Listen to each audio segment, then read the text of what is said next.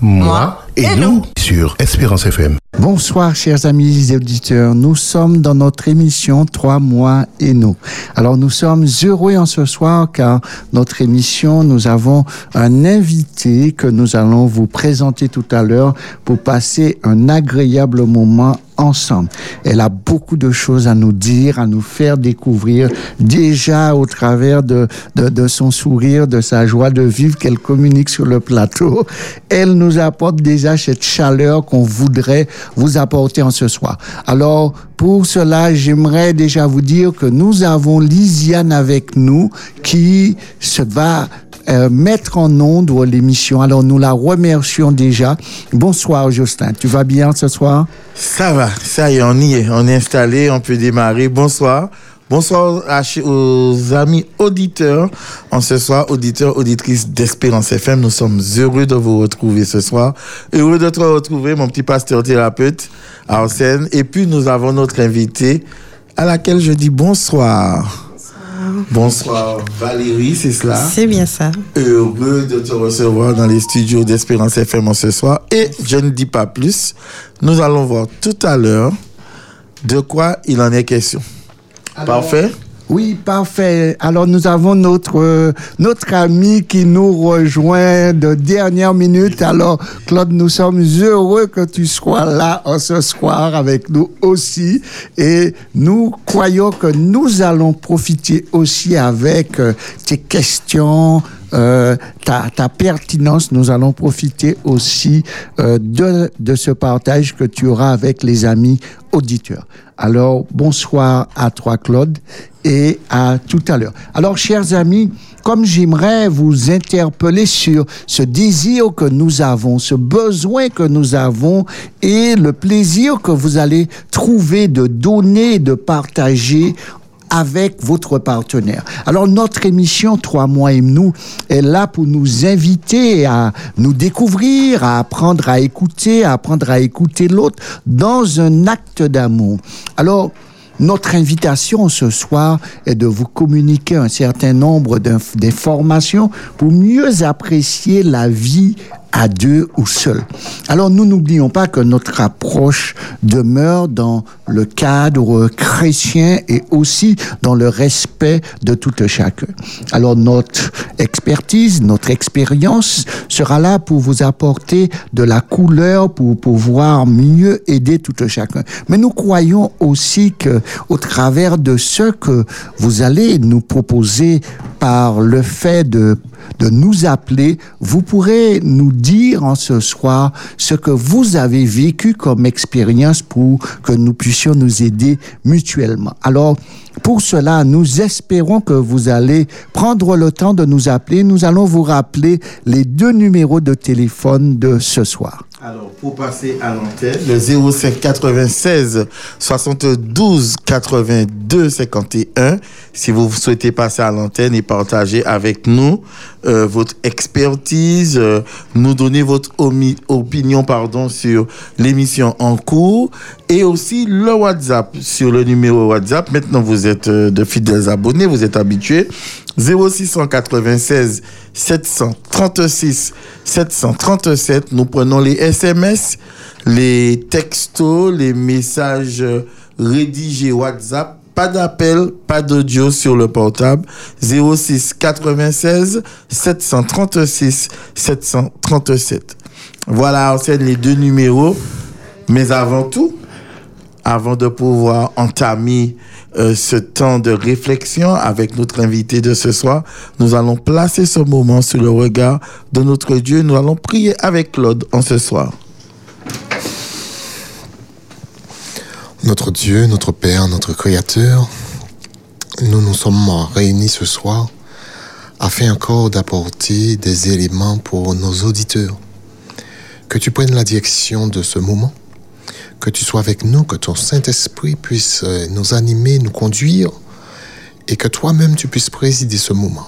Nous te demandons de bénir tous nos éditeurs, ainsi que tous ceux qui sont sous ce plateau, ainsi que notre technicien. Nous t'en prions Jésus. Amen. Amen. Nous allons marquer une première pause musicale et après quoi, nous allons vous présenter ou vous rappeler la continuité de notre sujet en ce soir. À tout à l'heure.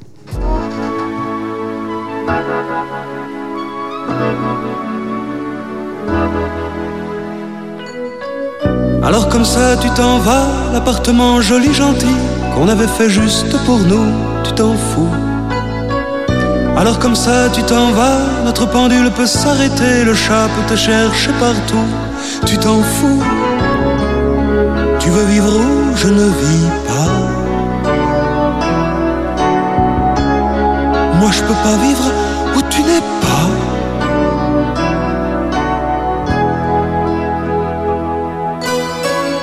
Alors comme ça tu t'en vas et tous ces mots qu'on s'inventait qu'à matin, qu'à matou, tu t'en fous.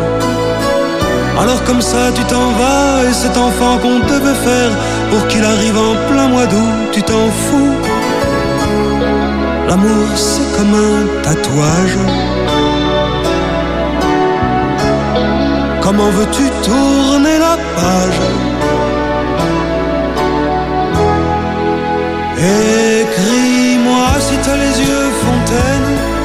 Écris-moi si t'as le cœur caillou.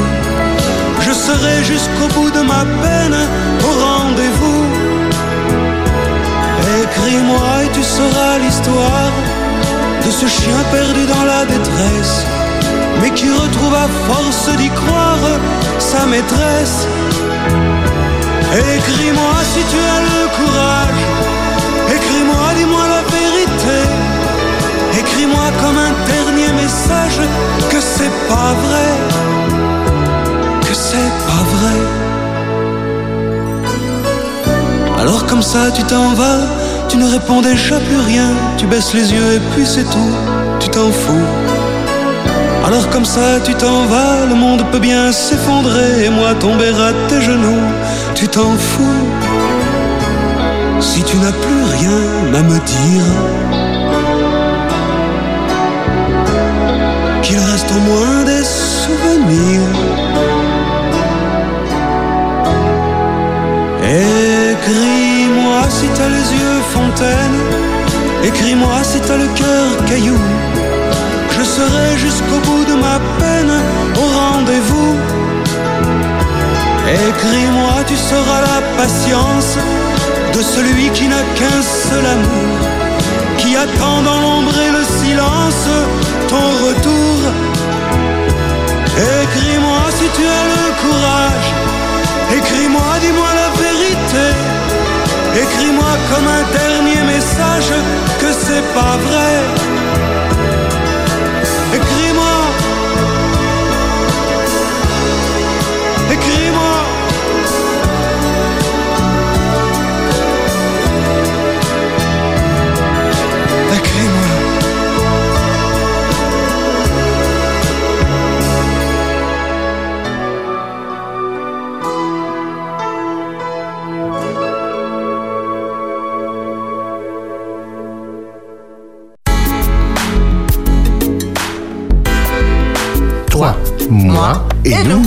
Espérance FM.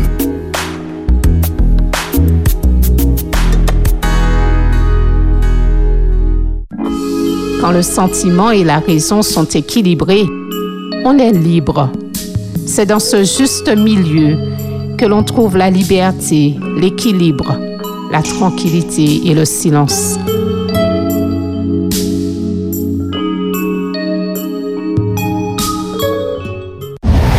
Vous êtes sur Espérance FM 91.6. Espérance FM. Voilà, chers amis auditeurs, nous sommes de retour pour euh, démarrer, entamer notre, et notre émission, notre sujet de ce soir. Mais avant tout, nous avons un petit message pour toi, un petit message pour nos auditeurs. Donc, il s'agit de quel livre ce soir, Arsène? Il s'agit du livre Famille recomposée dont l'auteur est Gary Chapman. C'est, c'est un livre que j'ai lu et que je conseille beaucoup aux personnes qui souhaitent et qui ont le projet ou qui n'ont pas encore le projet, mais qui pensent que ça fait partie du projet futur de, de lire ce livre au travers des familles recomposées, car euh, Gary Chapman donne des pistes de réflexion et vraiment, il pose dans ce livre vraiment des situations que l'on va vivre et qui semblent être anodines au départ, mais qui ont une portée euh, très puissante parce que cela prend en compte des, euh, des paradigmes que au départ nous pensons qui allaient couler de source et qui ne couleront pas forcément de source parce que cela ne dépendra pas forcément de nous mais de ceux qui font partie de cette famille recomposée. Alors nous allons vous proposer euh, deux extraits en ce soir et après je vais quand même vous faire vous dire où est-ce que vous pourrez vous acheter ce livre. Alors, nous allons lire ce soir le, premier passage qui se trouve dans, à la page 137 des personnalités qui s'affrontent. Nous avons tous connu des gens qui nous ont pris à la à rebrousse-poil. Quelqu'un trop bavard, ou nous trouvons arriviste, ou qui a des manies bizarres, ou qui est tout simplement égoïste. Ce sont des individus difficiles à côtoyer, que ce soit au travail, à l'école ou dans les relations familiales. Ils sont capables de faire ressortir le pire chez nous. Lorsqu'au sein d'une fratrie, des individus au caractère trempé s'affrontent, les parents ont à nouveau l'occasion d'enseigner la valeur de l'amour d'autrui malgré nos différences et nos divergences. Vous n'avez peut-être pas envie de les fréquenter pendant vos loisirs, mais vous devez les considérer comme des individus que Dieu a créés et auxquels il a conféré une valeur et une utilité. Nous pouvons aimer les gens même s'ils nous énervent. L'amour, c'est décider de les traiter avec respect comme nous voudrions nous-mêmes être traités. Et le second passage que nous prenons tout de suite se trouve à la page 151 et finalement trouver du contentement dans votre situation. Bien sûr, vous espérez que les enfants de votre famille recomposée finiront par s'aimer et se considérer comme une famille. Certains iront naturellement dans cette direction. D'autres seront amicaux sans devenir amis. Et d'autres encore, pour une raison quelconque, ne se lieront pas du tout. Efforcez-vous de créer un climat où la convivialité peut conduire à l'amitié, qui à son tour peut conduire à l'esprit de famille. Mais n'en faites pas une, une condition sine qua non de votre joie. Trop de couples estiment avoir échoué s'ils n'ont pas réussi à créer entre, entre tous leurs enfants des relations normales. Il vous est alors difficile de profiter de votre mariage qui est sain ou des relations entre frères et sœurs qui en- entretiennent entre eux des bonnes relations. Se contenter de ce qui va bien, ce n'est pas là la même chose que de renoncer à ce qui ne va pas. Voilà. Eh bien, voici les deux extraits que je vous propose et je vous invite vraiment à, à aller vers ce livre car vous allez vraiment découvrir des choses merveilleuses qui vont vous interpeller et qui vont vous montrer que les choses ne sont pas forcément acquises si nous ne prenons pas le temps euh, de poser des bases solides pour que cela puisse marcher. Alors à la boutique Vie et Santé, ce livre est vendu, alors n'ayez pas peur de les contacter et de passer pour la fin de l'année. C'est un très beau livre à offrir comme cadeau, La famille recomposée euh, de Gary Chapman. Alors, en ce soir, nous avons une invitée avec nous et nous voudrions vous la proposer. Nous vous proposons de partager avec Valérie, qui est sage-femme, euh, indépendante, mais qui qui a une belle expérience euh, dans son travail depuis de nombreuses années pour pouvoir nous présenter un sujet ô combien important, la sexualité pendant la grossesse. Alors, la sexualité pendant la grossesse, c'est pour beaucoup un défi, une curiosité, une découverte, un quelque chose d'inconnu. Mais face à l'inconnu, il y a aussi euh, de la beauté et aussi une chose qui qui a une durée très courte. Et dans cette durée très courte, pourquoi ne pas prendre le temps d'en profiter comme dans les temps où on n'est pas enceinte et que, et que son partenaire puisse profiter avec nous de ce temps merveilleux. Alors, nous avons en ce soir plusieurs questions à présenter à notre, euh, notre intervenant de ce soir. Mais juste avant, on aimerait savoir comment elle se sent avec nous en ce soir. Est-ce qu'elle est heureuse? Alors, bonsoir Valérie. Bonsoir, pasteur. Oui, ça va, je me sens bien. Bonsoir aux, aux deux Bonsoir. autres animateurs. J'ai pas retenu les prénoms, mais Claude et Jocelyn. Claude et Jocelyn, bonsoir. Oui, ça va, je me Ça sens va. bien. Alors, chers amis auditeurs, eh ben là, elle, a- elle va commencer doucement et puis au fur et à mesure, le feu sera là pour nous expliquer tout en détail euh, cela. Alors, j'ai j'ai j'ai une question à te poser pour ouvrir le débat. Une première question. Une première question pour ouvrir le débat. Euh, Peut-on avoir des relations sexuelles pendant la grossesse? Alors, la question, effectivement, est excellente parce que c'est celle qui revient le plus souvent. Donc, euh, oui, effectivement, on peut avoir des relations sexuelles pendant la grossesse. Après, euh, tout dépend euh, du contexte médical, bien sûr. La grossesse n'étant pas une maladie, donc il est normal de poursuivre une activité qui a déjà démarré en dehors de la grossesse et voire même pour avoir cette grossesse.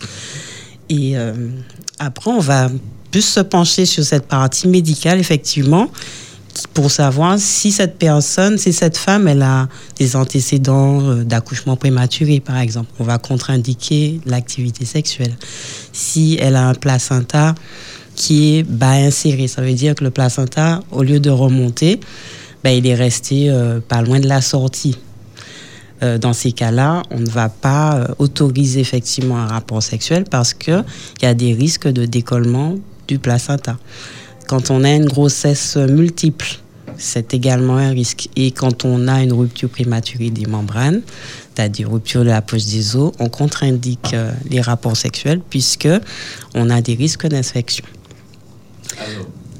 Juste, euh, j'aimerais intervenir en amont.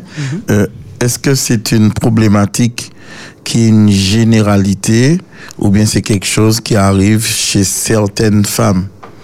Certaines femmes, heureusement. D'accord. Oui, chez certaines femmes. Donc c'est pour ça qu'en en termes général, euh, ben, on a une vie normale, hein, Normale. quand on est enceinte. Il n'y a pas de raison de changer ses habitudes de vie. Par contre, effectivement, lorsque la grossesse commence à se compliquer, de toutes les façons, le professionnel de santé avisera euh, cette patiente pour lui dire, euh, ou le couple, hein, leur, poser, leur dire effectivement, voici les limites à ne pas dépasser. Alors, euh, je, je profite, enseigne, j'enchaîne tout de suite. Euh, les rapports sexuels durant la grossesse, euh, c'est à vitam aeternam ou bien il y a un temps pour euh, s'arrêter? À partir de quel mois ça commence et à partir de quel mois on arrête? Puisque d'une femme à une autre, d'un couple à un autre, on imagine bien que non seulement la libido, mais la fréquence sexuelle n'est pas la même. Euh, Est-ce que pour certains couples assez actifs sexuellement, le- l'arrivée d'une grossesse va ralentir euh, euh, la fréquence? Ou au contraire chez certains couples qui étaient un petit peu plus réservés, est-ce que la grossesse va activer ou réactiver? Bah, ça dépend de tout un chacun. hein. Déjà, bah, si ce couple a l'habitude d'avoir des activités sexuelles régulières, il n'y a pas de raison, comme je disais, que ça puisse s'arrêter. Il y en a même qui découvrent euh, une libido pendant la grossesse, puisque en fonction du terme, on n'aura pas le même ressenti. En début de grossesse, on est prise par les nausées, les vomissements, le changement du corps aussi, puisque les seins, dès les premiers mois, commencent à avoir euh, bah, du volume, même si effectivement c'est sexy et que ça, pourrait activer la libido. Mais à contrario, on a aussi euh, cette sensation de pesanteur et puis euh, cette tension mammaire qui fait que bon ben on est assez sensible à ce niveau. Donc parfois ça peut être même désagréable. Donc il est vrai qu'en début de grossesse, c'est un peu difficile d'avoir des rapports sexuels pour certaines femmes, pas toutes, mais euh, après, au fur et à mesure, on voit bien que le, par exemple, au deuxième trimestre, là, on est beaucoup plus à l'aise parce que ben, le corps commence à s'habituer à ce petit être qui est en train de, de grandir, oui, c'est ça. Et puis la femme aussi, certainement, est en train d'a- d'intégrer qu'elle est enceinte. Le, alors, le partenaire, peut-être un peu moins parce qu'il n'est pas dans ce ressenti-là.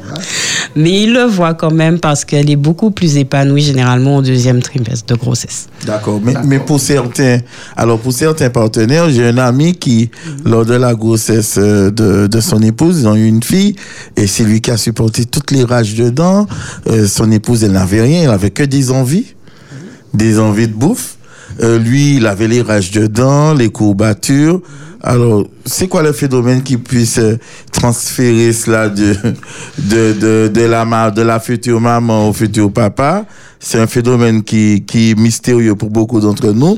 Et puis, je profite pour rappeler aux amis auditeurs, parce qu'on aurait aimé les entendre ce soir sur ce thème, la grossesse, la sexualité durant la grossesse. Vous composez le 05 96 72 82 51 pour passer à l'antenne. Sinon, vous nous laissez euh, vos réactions, vous nous laissez votre opinion au 06 96 736 737. On y va, Valérie. Alors, euh, pour répondre à ta question, c'est ce qu'on appelle la couvade. Effectivement, certains hommes. Alors, j'ai envie de dire, alors, je n'ai pas de preuves scientifiques, hein, parce que question envie et, symptômes, on n'en a pas forcément. On n'a pas d'études dessus. Mais euh, dans mon expérience, que ça fait un petit peu plus de 20 ans que je suis sage-femme, je constate que les hommes plus, comment dire, plus à l'écoute et plus proches de leur épouse ou qui ont une féminité, une part féminine, je vais dire, assumée, ce sont ceux, effectivement, qui... euh, Pourquoi tu me regardes Non, non, non, je, je- c'était juste. Ah, euh, si je, me promenais sur D'accord, les hommes dans, dans, D'accord. dans le studio avec D'accord, moi. d'accord. D'accord. Vas-y, Valérie, poursuis. ça Ce sont ceux, effectivement, qui osent exprimer de façon inconsciente, hein, parce que, bon, forcément, on ne, on ne se rendrait pas malade volontairement. Mais ce sont des hommes qui sont vraiment tellement connectés à cette grossesse, à cette, à cette épouse, qui font que, bon, ben, ils partagent pleinement les aventures de cette grossesse. C'est flatteur. On peut dire que c'est flatteur pour, pour, pour, pour ces épouses-là qui ont leur, leur compagnon qui au plus près euh, de l'événement et qui, qui sont prêts à endosser, à partager toutes les douleurs et je trouve ça formidable. Ne me regarde pas en scène, je n'ai, je n'ai rien partagé, je n'ai rien vécu, j'ai juste attendu l'enfant, j'ai tendu les bras et on me l'a transmis, c'est tout. D'accord. Je, je, je, je passe à une autre question. Je, je ne fais plus de non-dits. Alors, euh, la grossesse modifie-t-elle la, la, sexualité?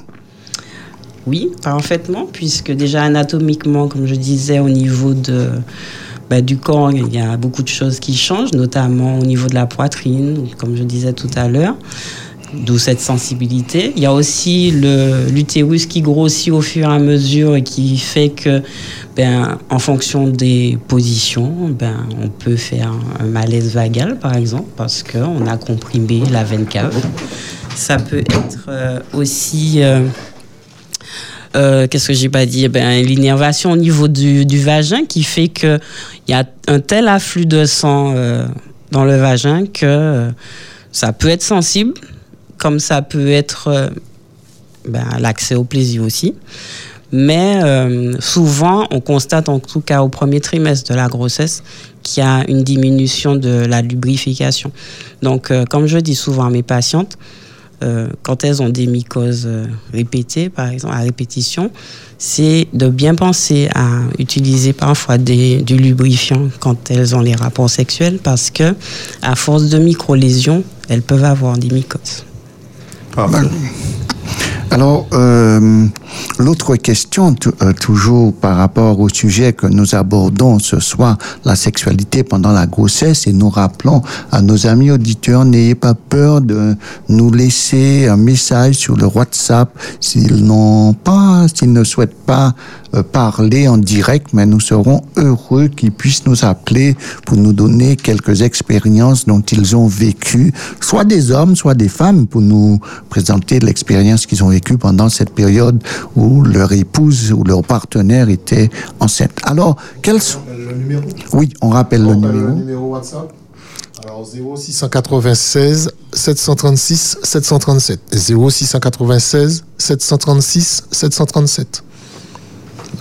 Alors, quelles sont les, les, les, réper- les répercussions anatomiques, physiologiques et psy, euh, psychotiques pendant, pendant la grossesse Alors, psychotique, alors souvent c'est lié plutôt à, aux croyances en fait. Aux croyances parce que ben, c'est difficile pour certains hommes, parfois certaines femmes aussi, d'avoir des rapports sexuels alors qu'il y a un petit être en train de se construire à l'intérieur.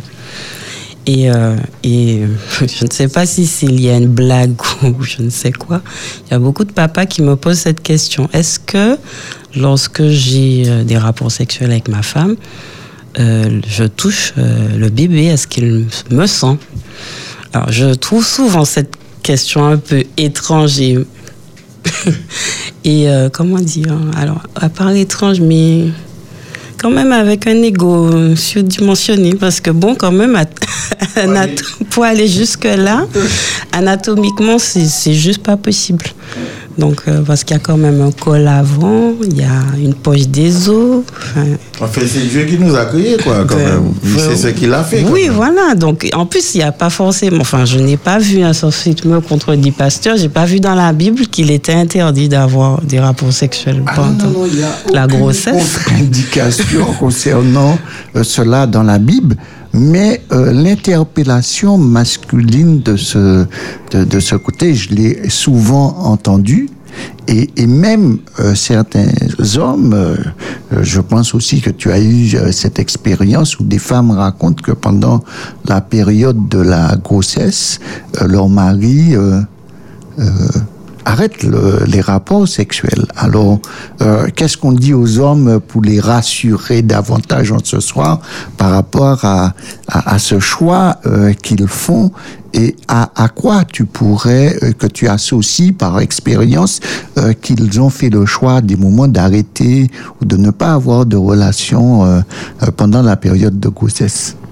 J'avoue que je suis pas là pour, euh, pour dire particulièrement aux hommes ce qu'il faut faire, parce que je crois que dans un couple, il doit y avoir une communication, un consensus, et qu'il faut savoir être à l'écoute de l'un et de l'autre. Il n'y a pas d'obligation à avoir de rapports sexuels durant une grossesse. Et euh, pour moi, je pense que ce serait intéressant justement de profiter de cette grossesse pour découvrir une autre sexualité. Alors, comme disent beaucoup de médecins, non pénétrante, parce que bon, eh ben, il n'y a pas que cette façon euh, de faire l'amour. Et euh, c'est l'occasion justement de se découvrir autrement, d'insister peut-être plus sur les caresses, sur les choses comme ça, un peu plus d'amour et moins de De performance. oui de per... voilà c'est le mot que je cherchais de performance exactement. Alors, nous avons déjà une première question euh, sur le WhatsApp. Bonsoir. Quelle est la meilleure pause à avoir pour un rapport sexuel à 6-7 mois de la grossesse? La meilleure pause. Il n'y a pas de meilleure pause. hein. La meilleure pause sera celle qui conviendra. Évidemment, pour moi, il faut faire preuve de bon sens. Si, euh, lorsqu'on pratique une certaine position, eh ben, on a un malaise, on a des contractions, on a quelque chose qui dysfonctionne, ben, on va pas renouveler la pause. Donc, euh, juste, c'est ce que je dis, c'est qu'il faut explorer cette sexualité-là. Faut, pourquoi pas, ben, revoir euh, les bases sur euh, les positions, euh, en inventer d'autres, hein, parce que bon, qui a dit qu'on était limité?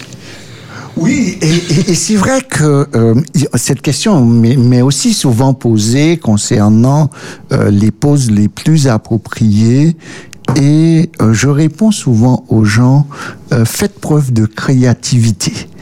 Et, et cette créativité va vous surprendre euh, dans le fait de, dialoguer avec euh, euh, son partenaire.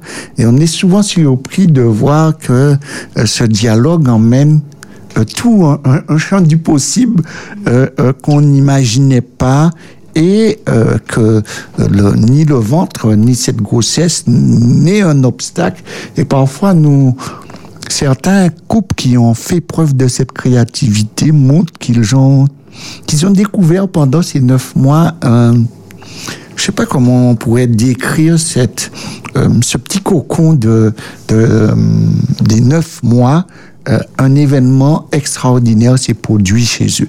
Alors, pourquoi pas? Alors, j'ai une question. oui.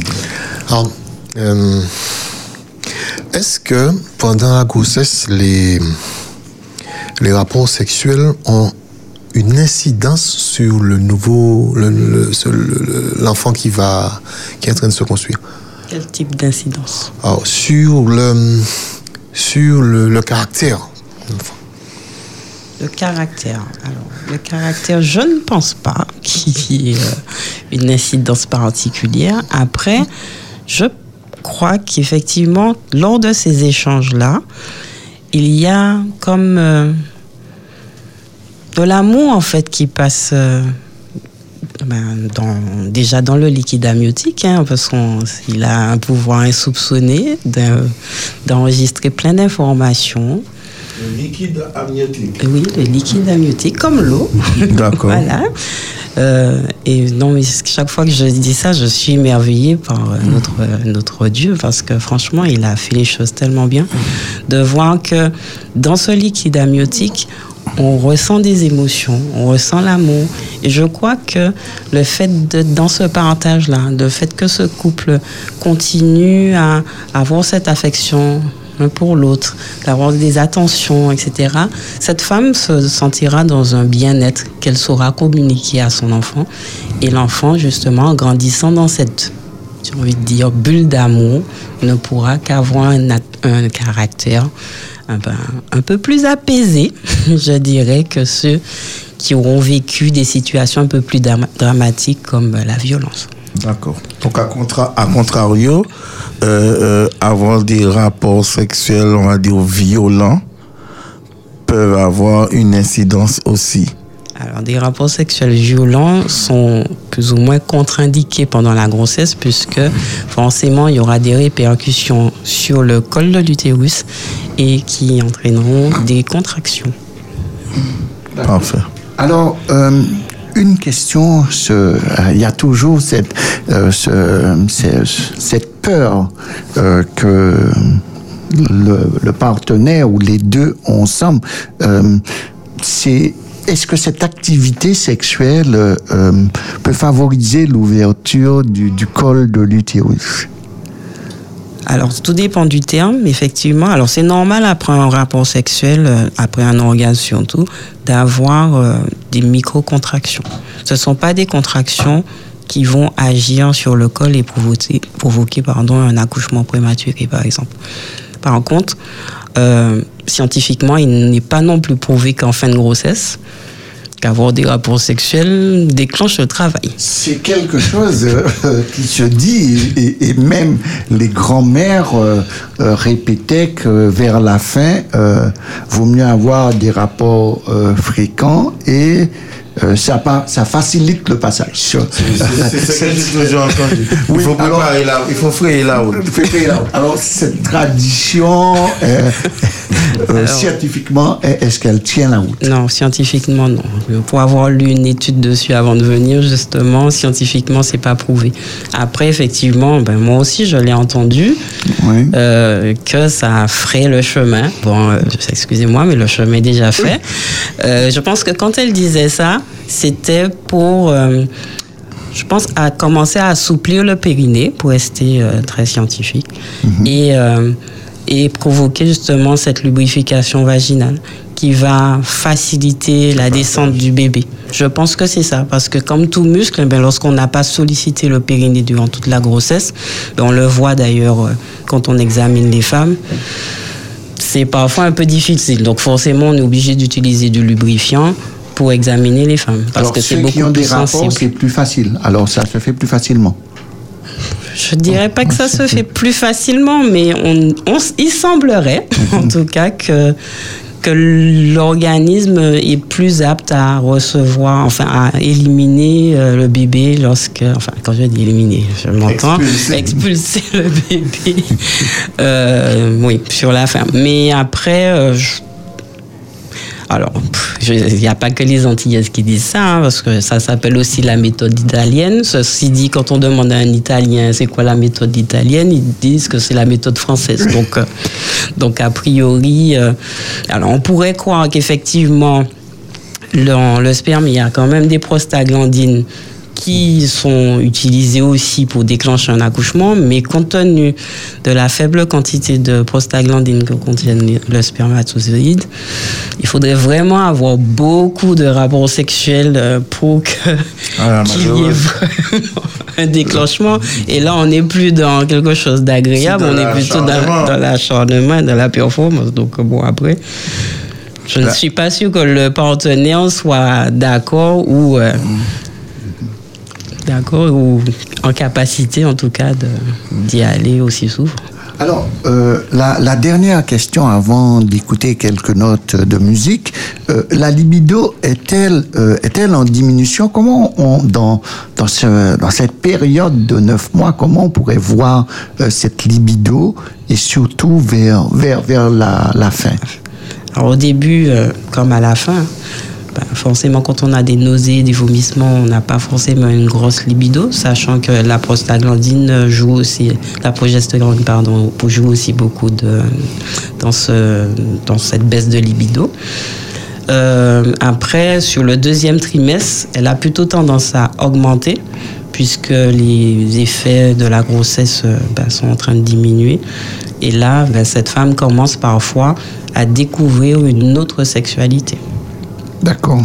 Alors, euh, mais c'est dû simplement à un processus hormonal qui, qui influence euh, le désir de la femme ou euh, c'est parce qu'elle se sent mieux, elle a tous les symptômes de la réorganisation s'étant fait et dans la deuxième partie de la grossesse, euh, elle s'est approprié ce nouveau ce corps avec euh, euh, l'enfant dedans qui lui permet de, de trouver son épanouissement. Oui, c'est ça. Et d'autant que dans le deuxième trimestre, du fait de cette hypervascularisation au niveau vaginal, ben forcément le plaisir est augmenté. Par contre, effectivement, elle, a, elle prend plus, alors pour certaines, plus de temps à arriver à l'orgasme, d'autres euh, au contraire. Donc c'est là où je dis qu'elle se découvre. Par contre, au troisième trimestre, vu que l'u- l'utérus a encore pris du volume, je rappelle que il peut, la hauteur utérine va jusqu'à 33 cm quand même. Donc, euh, avec une bonne compression au niveau euh, des veines caves, etc. Donc, forcément, ben, on n'est pas très à l'aise en fonction de la posture. Et qui dit qu'on n'est pas à l'aise, ben, dit que forcément, il y a des répercussions après sur le désir, la libido, et puis il y a le bébé à venir. Donc, on est parfois plus préoccupé par l'accouchement, par l'après-accouchement, que d'avoir des rapports sexuels. D'accord. Eh bien, tout à l'heure, quand nous allons revenir, elle va nous donner peut-être quelques petites méthodes, d'autres types de formes de, de pratiques sexuelles qui seront adaptées pendant la période de grossesse et surtout pendant la fin de la grossesse, se découvrir autrement. Écoutons quelques notes de musique.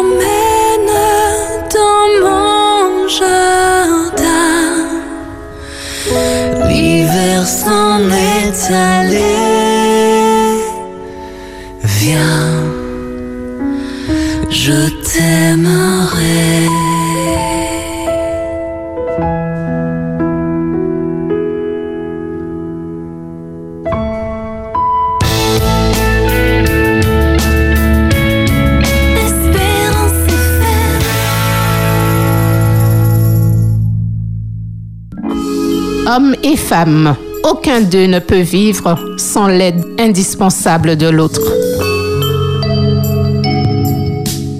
Toi, moi et nous sur Espérance FM. Voilà, nous sommes de retour après ce magnifique euh, duo. Alors, ce soir, nous rappelons aux amis auditeurs que nous allons parler de sexualité durant la grossesse. Donc, la femme attend un bébé, son corps se transforme, elle réagit. On a parlé de périnée, on a parlé de, on a, on employé de, un vocabulaire assez technique. Et Valérie se fera un plaisir de nous rappeler tout cela. Et là, maintenant, nous allons entamer une, une autre question qui va nous amener sur quelle étape, euh, Arsène? Oui, quelle étape? L'étape où euh, de savoir euh, euh, le genre, le genre euh, du bébé influe-t-elle sur euh, la libido euh, de la femme? Toujours pareil, hein, ce sont des, des légendes en fait qui disent que le garçon semble baisser la, libido. Après, une fois de plus, aucune preuve scientifique à cela. Donc, je ne suis pas certaine qu'il y ait un impact selon le genre, mais plutôt selon le vécu de la grossesse. Et, pourquoi certains euh, euh, parents disent, euh, selon le sexe de, l'enfant, que quand ils touchent la réaction, quand ils ont eu un garçon, une fille, le, rapport du, du toucher, il y avait plus de présence, soit, du garçon, soit de la fille, quand c'est l'homme qui touchait. Euh, c'est c'est encore euh, ça fait partie des, des traditions. euh, Des légendes urbaines. je pense plus que ce soit ça. Après, euh, un bébé est assez joueur, donc euh, il est forcément. Alors, pas forcément, non, c'est pas vrai. Mais euh, quand il s'agit du père, la maman va avoir euh, un sentiment de bien-être, de plaisir à, à se toucher. Et c'est ce qu'elle va communiquer à ce bébé, qui va se sentir ben, rassuré et savoir, ben, quand cette personne-là me touche, enfin, me touche à travers euh, le ventre, ça semble faire plaisir à maman. D'accord. Donc, euh, je, effectivement, alors, par contre, ce que j'ai déjà vérifié, quand le père parle beaucoup à cet enfant, c'est une voix qu'il enregistre et qu'il reconnaît dès les premiers instants. D'accord. Alors, comme tu disais que le, le liquide amniotique est vraiment un, un- un- un- un conducteur euh, génial que Dieu a créé, alors, euh, euh, est-ce que l'enfant, pendant l'acte, reste en silence ou est-ce que... euh, il bouge beaucoup pendant qu'il participe. euh, C'est, c'est, euh, beaucoup de personnes se disent, se posent cette question est-ce qu'il est, il y a, il y a comme, est-ce qu'il y a une participation de lui euh, pendant ce, ce, ce temps? Alors, ça dépend des bébés. Pareil, ben, on est unique, donc euh, chaque enfant réagit en fonction de ce qu'il ressent. hein. Euh, Il y en a effectivement qui veulent participer, entre guillemets, en bougeant dans tous les sens. Alors parfois parce que la position n'est pas adaptée. hein. Donc, euh, donc effectivement, ils se manifestent. Mais la plupart du temps, ils sont tellement, à mon avis, immergés par euh, ce sentiment de bien-être, par cette ocytocine, par tout, tout ce, bien-être-là, que souvent, ils, ils restent plutôt silencieux que, qu'au lieu de se manifester.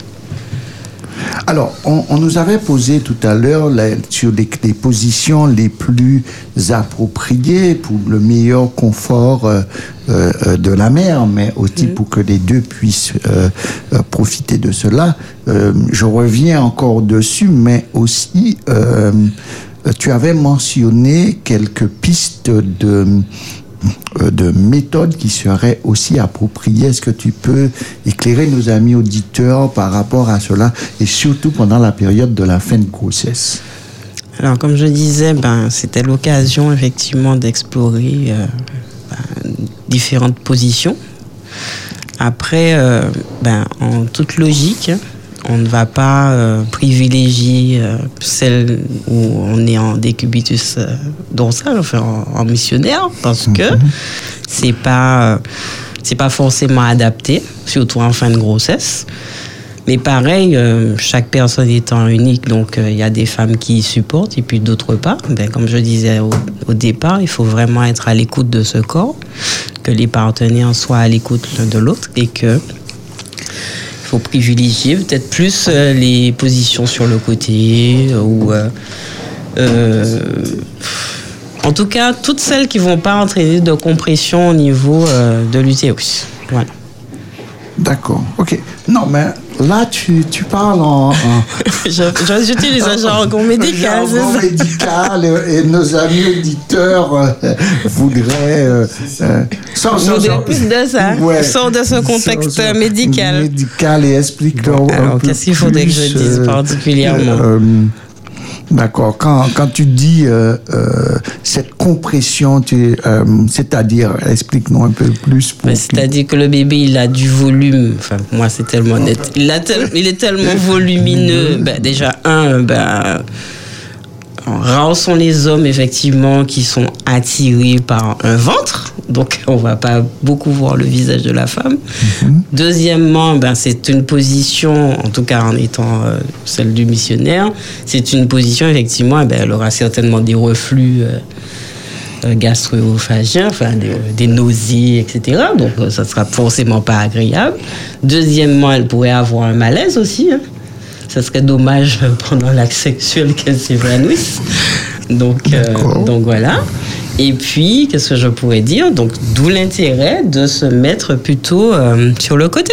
Sur le côté. euh, le fret, euh, ce qu'on veut, en tout cas, en tout cas une position qui va euh, Soulager, soulager le dos, soulager les, les maux d'estomac, parce que je rappelle quand même que l'utérus a tendance à refouler euh, tout ce qui est gastrique, donc euh, les intestins remontent, la vessie est comprimée, enfin, je vous passe les détails pas très agréables de la fin de grossesse, mais donc c'est pour ça qu'il faut faire preuve de créativité. D'accord. Vous avez entendu nos amis auditeurs, la créativité est le principe de base dans, dans la fin de la grossesse, mais tout au long de la grossesse pour que euh, les deux partenaires puissent vivre un événement de fête, un événement de joie, et non un événement qui pourrait créer euh, de la rupture, parce que euh, c'est vrai que des statistiques nous interpellent sur le fait que l'homme peut aller et voir ailleurs pendant cette période. Et c'est une période qui, montre que c'est là où beaucoup d'hommes parfois euh, s'extériorisent de leur couple. Alors, euh, euh, cette créativité sera euh, le moteur, on va dire, euh, principal de, cette belle relation qui est là et de cette famille qui est en construction euh, et qui va euh, se voir euh, très bientôt. Alors, j'ai envie d'insister aussi sur le fait que la sexualité n'est pas forcément liée qu'à une pénétration.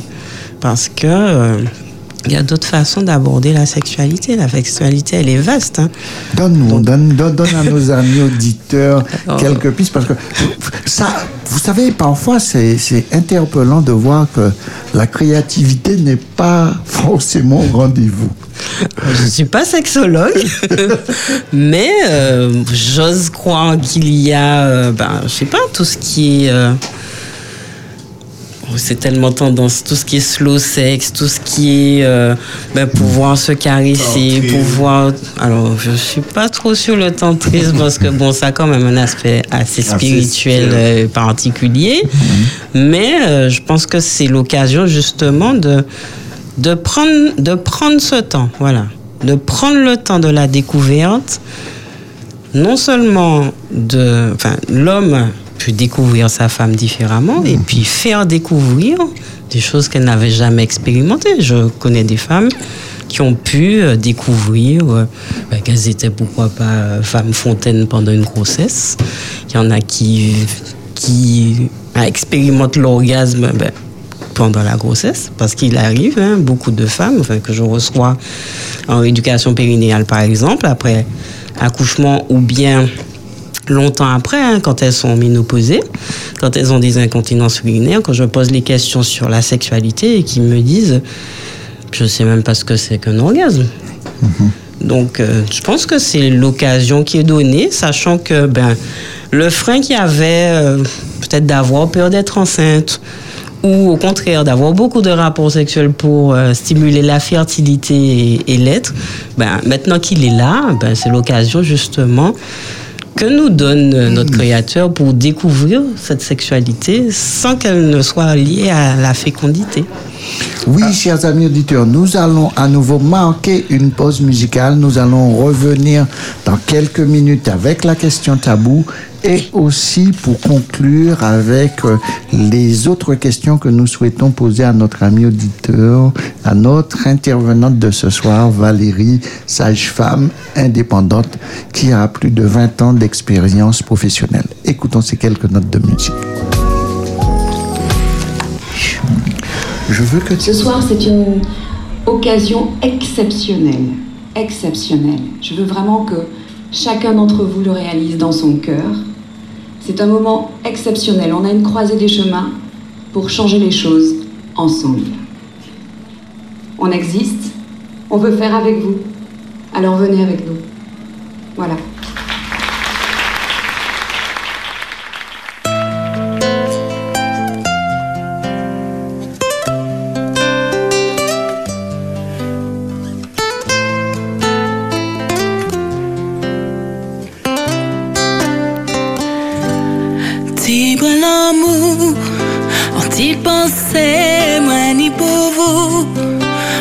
sera pas facile pour vous tous les jours. Moi, qu'à voyer, tu prends lumière. Attends, chez moi, moi, qu'à demander, bon Dieu, mais c'est l'homme. Pour trouver face, pour payer des mains. Pour sentir souffle en liberté.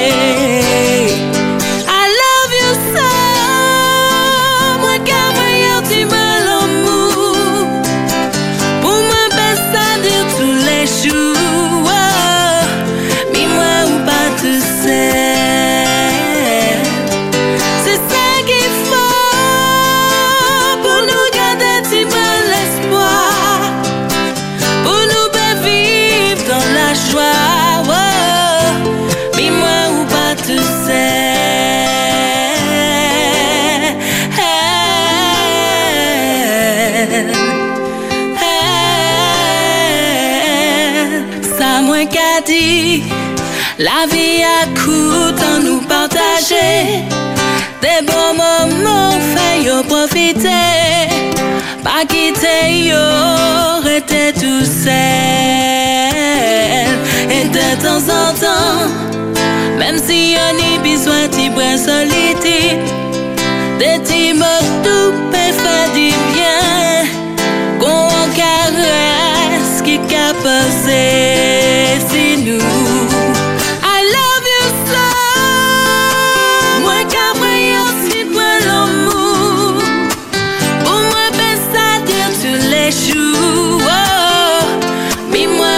moi ou pas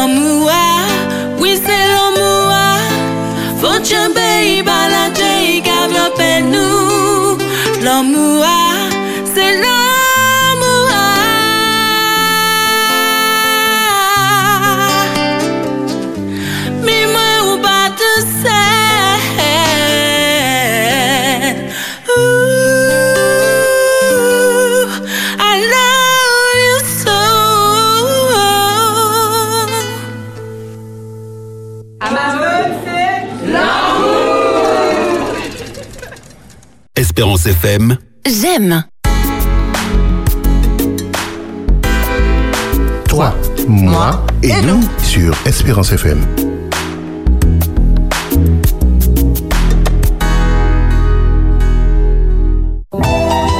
Tabou, tabou, tabou. La question tabou. La question tabou. Voilà, nous sommes de retour. Euh, Nous remercions les Amazones pour ce merveilleux titre que vous avez l'habitude d'entendre sur les ondes d'Espérance FM. Qui dit question tabou dit 22h, il nous reste à peine une heure, on n'a pas vu le temps filer tellement Valérie nous, nous nourrit à travers toutes les explications qu'elle nous donne sur la grossesse et tout, tout le changement qui arrive chez la femme et comment euh, le compagnon, l'époux doit pouvoir s'adapter, anticiper, se mettre au niveau euh, de, son, de, de, de, sa partenaire qui attend l'enfant pour pouvoir traverser euh, cette période-là de la meilleure des manières. Juste avant la question tabou que, euh, que Claude euh, est impatient de nous, de, de nous donner ce soir, nous avons encore reçu de la part de nos auditeurs sur le WhatsApp une question que je m'empresse de te présenter, euh, euh, Valérie. Pourquoi certains hommes, quand ils observent une femme enceinte, cela provoque chez eux une érection? Ou à contrario, pas du tout. Créer plus de la, de la rancœur que, enfin, du dégoût que, que, que, que, que du plaisir. Ah ben, Il y a des hommes qui aiment voir les femmes, les femmes enceintes, hein, tout simplement. hein. Donc, euh, Est-ce une maladie Est-ce que c'est est-ce que c'est de l'ordre d'une pathologie? Parce que j'imagine si ces hommes-là euh, euh, fréquentent une communauté religieuse et qu'il y a régulièrement des femmes enceintes, ils sont bien embêtés là. hein. en effet, je veux bien quoi. non, mais il y a, selon certaines personnes, pas pas certaines personnes, on a une attirance pour des choses en particulier et pour certains, on pourrait dire que ça fait de l'autre partie euh, de leur fantasme d'être attiré par quelqu'un qui est, qui est enceinte. D'accord? Mais euh, nous pouvons avoir euh, l'inverse aussi, euh, au lieu d'avoir euh, euh, une excitation, on a, on a, on a rien. On a euh, euh, un, un tunnel, un, un désert pendant ces neuf mois de grossesse parce que euh, les associations euh, que cet homme va faire avec euh, euh, la grossesse va va pas voir une femme mais va voir avant tout sa mère et qui sera un mur là qui sera construit et, vous pouvez faire ce que vous voulez donc euh, la femme sera enceinte il a une projection de mère et parfois cette projection peut durer même après la grossesse et il devra et j'espère que ceux qui nous entendent s'ils vivent cela ils peuvent se faire aider pour pouvoir euh, sortir euh, euh, de ce schéma traumatique qu'ils ont, pour pouvoir guérir et retrouver une vie euh, de couple épanouissant. Mais euh, l'inverse aussi est que euh, certains hommes euh, trouvent une femme enceinte très très belle et très attirante dans, le, le- dans leur féminité de femme enceinte. Alors, la question tabou. La question tabou. La jouissance durant l'accouchement. C'est quoi cette affaire-là, Valérie? Valérie, explique-nous ça? C'est quoi ça? Qu'est-ce qu'il y a à cette jouissance qu'il en est? Qu'est-ce que- l'accouchement Qui Euh, fait quoi? Qui fait ça? Je n'ai pas vu, mais je l'ai souvent entendu de, de mes consoeurs, surtout des anciennes, qui effectivement, il semblerait qu'il y ait quand même 2% des femmes qui euh, expérimentent euh, l'orgasme pendant un accouchement. Alors après, tout dépend effectivement de, de, de l'étape. Le plus souvent, alors rarement pendant le travail, même si effectivement à chaque contraction certaines ressentent euh, ce plaisir, hein, contrairement à ce qu'on pourrait penser. Et, mais le plus souvent, ça se manifeste pendant l'expulsion du bébé. Pendant, euh, et, euh, et du coup, effectivement, ben, elles ressentent ce plaisir. Et puis, rares sont celles qui, euh, selon cette étude, qui euh, expérimentent après l'accouchement. Et il y en a même qui l'expérimentent si bien qu'elles sont même en capacité, en incapacité, pardon, de tenir leur bébé tellement euh, L'orgasme est est fort, exactement. Donc après, forcément, il faut un contexte. Euh, il semblerait euh, que ce soit plus, plus fréquent lorsqu'elles n'ont pas eu de péridurale, ben, forcément puisqu'elles ressentent pleinement euh, les, les effets des contractions et des mouvements du bébé, de la descente du bébé entre autres. Le lieu d'accouchement aussi, donc il semble pareil que ben, dans un milieu hospitalier, en clinique, euh, serait moins favorable, mais plutôt euh, ben, à domicile. À la maison. Voilà. Où elles sont à l'aise, elles sont chez elles, elles sont dans leur cocon, donc elles se laissent un peu plus euh, ben, aller à, à ce plaisir. Et puis, ben, j'ai lu également qu'il semble qu'il y ait une étude qui a été faite à l'université de Rutgers aux États-Unis où on a expérimenté euh, l'orgasme comme étant un antidouleur à l'accouchement. Oui, parce que euh, on, on, on l'exprime ainsi parce que euh, par rapport à, aux hormones qui qu'on sécrète pendant euh, l'orgasme, qui fait que cela donne ce, cela. Alors ma question est pourquoi les femmes ne, ne nous ont pas dit ça à nous hommes? Que cela existe Pourquoi pourquoi ce tabou?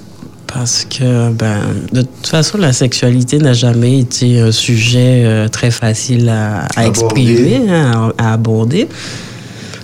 Et puis, euh, associer une naissance à un orgasme, euh, parfois, ça peut être un peu difficile à accepter quand même. Déjà, accepter soi, et puis en plus, à l'exprimer à quelqu'un qui risque d'avoir un jugement par rapport à ce qui se fait. Ah oui. bah oui, quand même. Surtout, c'est c'est le, le- le compagnon, durant toutes les fois, il a eu des rapports sexuels avec euh, sa compagne. Il n'a jamais entendu sa compagne parler de, de jouissance, d'orgasme. Et puis là, euh, le bébé est arrivé et puis du coup, elle découvre que, waouh, il y a ça aussi. Donc, c'est un peu vexant, quelque part. Oui, un peu, j'avoue.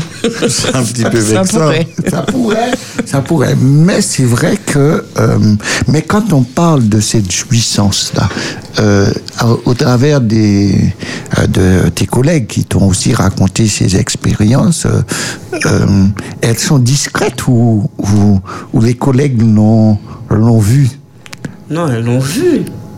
Alors là, on a une jouissance fontaine alors. Non, non, enfin, on voit la femme euh, en train de, parfois de s'agiter, donc euh, c'est ce qu'elles disent. Moi, je, comme j'ai dit, je ne l'ai pas vu, donc je ne peux que répéter ce qui m'a été raconté par d'anciennes sages-femmes, et puis par d'autres aussi qui passent sur les médias au national, et effectivement qui disent que, ben, on les voit, on les voit vraiment en train de prendre du plaisir.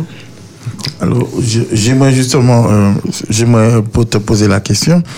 Est-ce que à ce moment-là, euh, euh, la femme qui est en train de d'accoucher, est-ce qu'elle a une euh, montée de lait? Est-ce qu'elle a les seins qui durcissent pendant ce moment-là, puisqu'on parle de jouissance?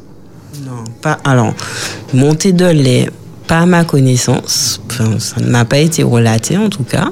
Je ne vois déjà pas comment ça pourrait être possible puisque il faut quand même que le placenta soit sorti pour démarrer la lactation. D'accord. Donc, euh, bon, j'essaie de, de Oui, raisonner. je- je- pose des questions. Pendant que tu poses la question. Je suis pas En termes de spécialiste. logique, mais Je veux- non, je vois découvrir. mal, je vois mal effectivement une montée de lait. Non, ça se passe pas comme ça les montées de lait. Donc, D'accord. euh, donc voilà. Et puis les premiers temps, on n'a pas de lait, on a du colostrum. J'imagine mal du colostrum euh, giclé euh, pendant un accouchement. Non, c'est physiologiquement pas possible. D'accord.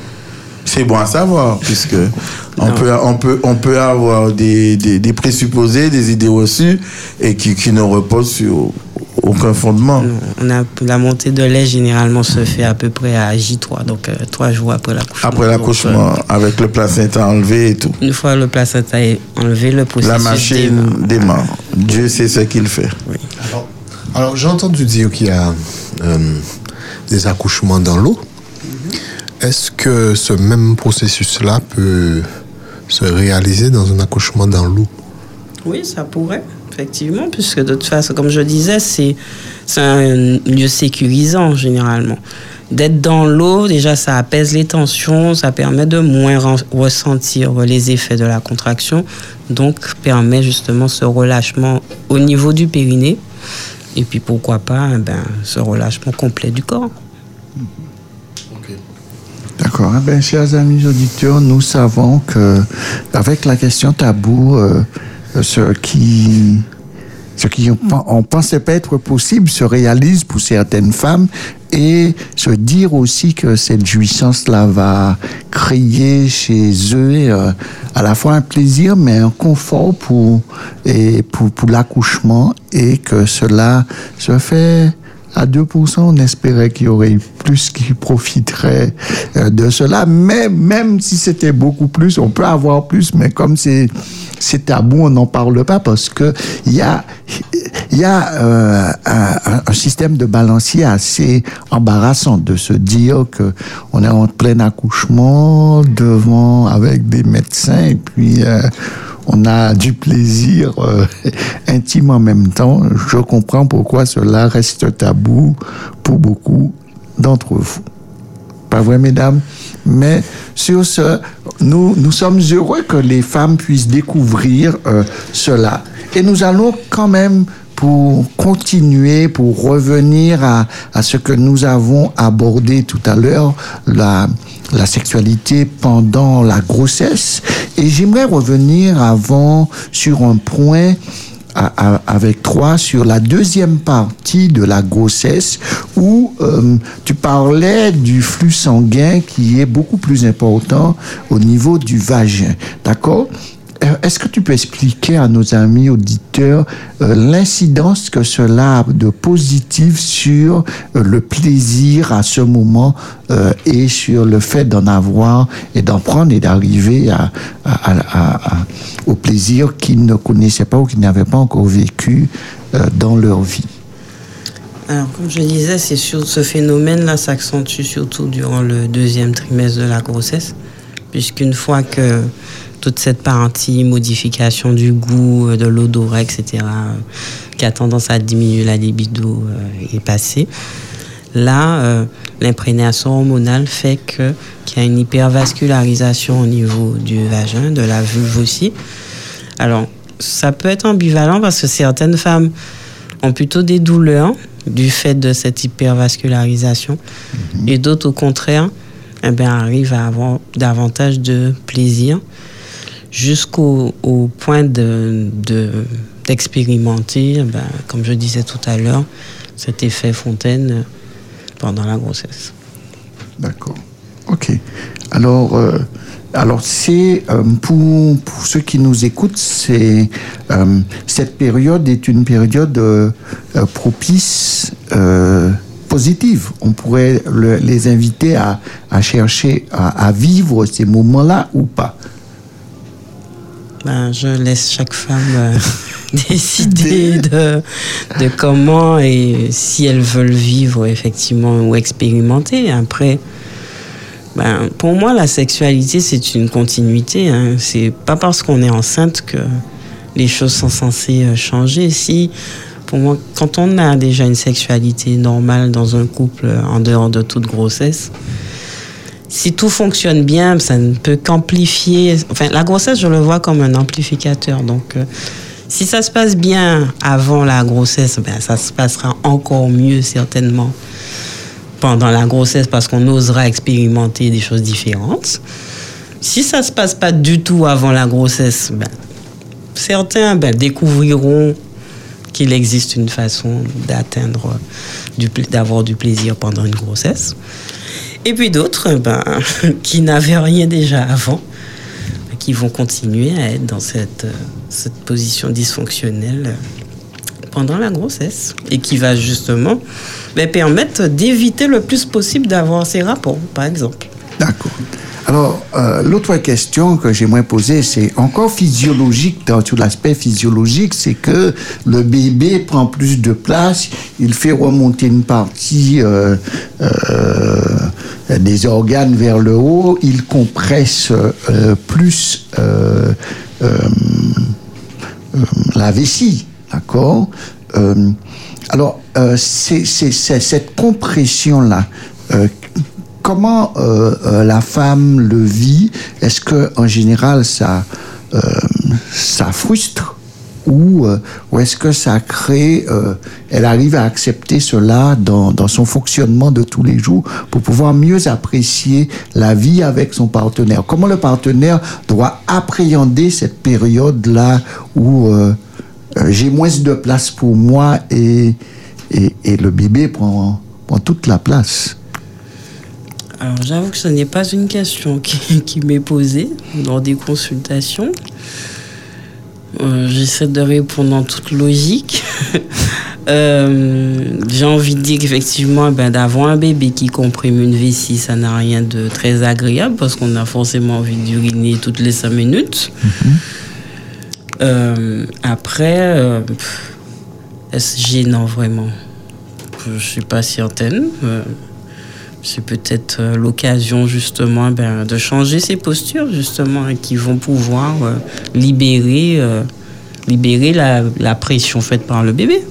C'est pour ça que je disais que forcément ben, d'être sur le dos, c'était pas la meilleure position. Alors, on, a parlé, on- bon, c'est normal, hein. on est dans la représentation féminine dans la, au travers de la sexualité, dont la grossesse. Mais qu'en est-il du partenaire, en fait, dans tout cela? Puisqu'on parle de couple, on parle de relation. euh, Est-ce que, puisque on en a parlé, on en a discuté, on ne peut pas faire l'impasse dessus. Durant la grossesse, beaucoup d'hommes ont tendance à découcher, je dirais euh, ça ainsi. Est-ce que c'est quelque chose de fréquent de systématique ou d'anormal? De fréquent, oui. De systématique, je dirais non. D'anormal, je ne sais pas.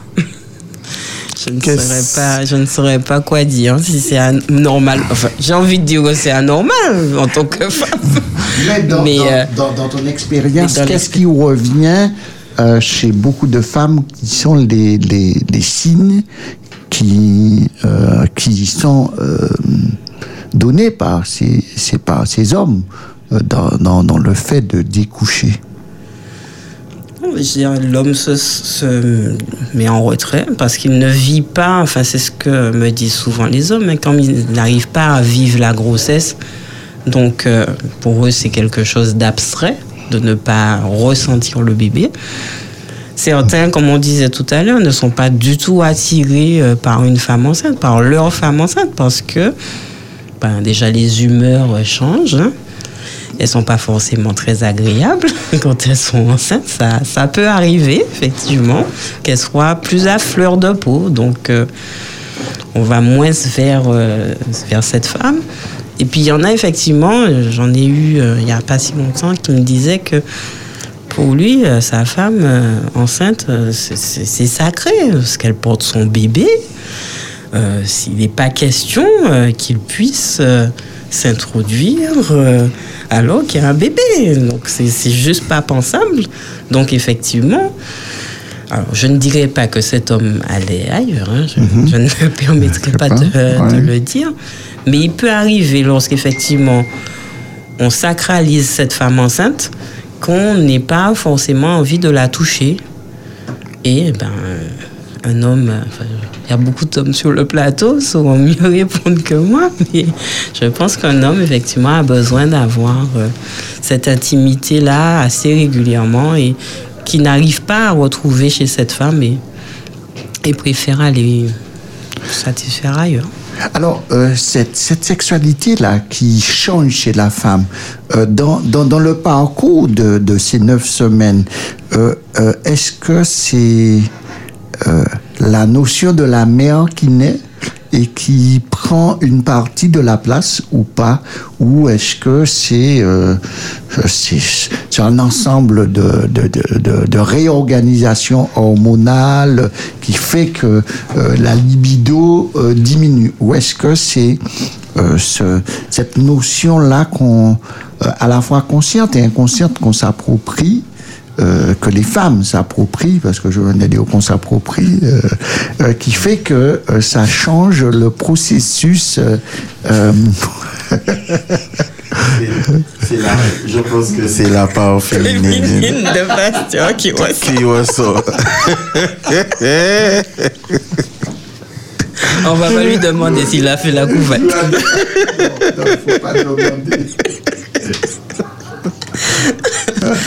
Donc, pour répondre à la question, euh, qu'est-ce que tu veux Alors, j'ai. J'ai. euh, j'ai une auditrice qui, euh, qui me demande Qu'appelles-tu découcher? Est-ce que c'est laisser le lit pour aller dans le salon Ou le toit carrément Non, c'est bien ça. Quitter son foyer pour aller visiter le foyer d'un autre. C'est exactement cette, euh, cette euh, problématique-là que, que j'ai présentée à notre euh, invitant ce soir. Effectivement, durant cette période, surtout lorsqu'on est jeune couple, lorsqu'on attend le premier, euh, assez souvent, malheureusement, euh, il y a ce genre de phénomène-là qui, qui a tendance à s'installer. Et si euh, les protagonistes physiquement peuvent être matures, mais physiologiquement, psychologiquement, peuvent avoir des écarts d'âge. Et cela peut contraindre énormément euh, la relation et surtout pour la durée. Pour la durée, et, et- et c'est un phénomène qui, qui a tendance à, à faire du tort plus souvent que rarement. Et on essaye de discuter pour voir euh, autour des, des éléments que tu nous proposes en ce soir, euh, qu'est-ce qui pourrait générer cela et comment gérer ça au mieux en tout cas, pour pouvoir permettre que le couple puisse, malgré la, la, la grossesse, continuer à avoir une vie normale Et c'est ce que nous voulons tous.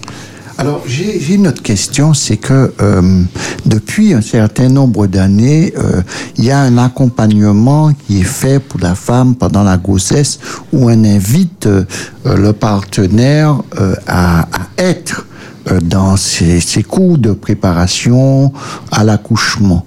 Euh, Est-ce qu'on propose dans ces cours aussi, euh, à part celle qui est euh, les exercices de souffler, respirer, euh, où on montre, euh, euh, j'ai fait certains de ces cours, euh, est-ce qu'il y a un accompagnement euh, pour renforcer euh, euh, la vie du couple aujourd'hui ou est-ce que toi, en tant que sage-femme, euh, quand tu vois des problématiques de couple, euh, euh, que, que leur proposes-tu en tant que privé, euh, euh, sage-femme dans le cadre privé, euh, d'a- d'accompagner ce couple? Alors, c'est vrai que lors des préparations à la naissance, on a d'abord un entretien prénatal. L'entretien prénatal, on va considérer, alors qui est devenu obligatoire depuis 2020, qui est dès Ah le oui. quatrième mois, oui. Autant la préparation à la naissance n'est pas obligatoire, mais l'entretien, oui. C'est à ce moment-là, effectivement, qu'on peut poser ce genre de questions, se demander, se poser au couple. Enfin, quand le père est là, ou même quand il ne l'est pas, ben, c'est l'occasion de le faire venir, justement, pour qu'il puisse exprimer son ressenti par rapport au- à la grossesse. Alors oui, euh, tu as employé un mot qui m'a interpellé. Qu'est-ce qui s'est passé pour que cette euh, présence demeure, devienne obligatoire? Parce que personnellement, je n'ai pas souvenance d'avoir vécu cette étape où c'était spontané. Maintenant, euh, euh, pour mes trois enfants, j'ai pas eu, il n'y a pas eu d'obligation quoi. À l'époque, il n'y avait pas d'obligation. Et qu'est-ce qui est fait euh, euh, que aujourd'hui, depuis 2020, que euh, ça soit devenu, devenu obligatoire pour le couple? Alors, c'est obligatoire euh, pour le couple, si couple il y a. Oui, nous sommes d'accord, si couple il y a. Si couple il y a.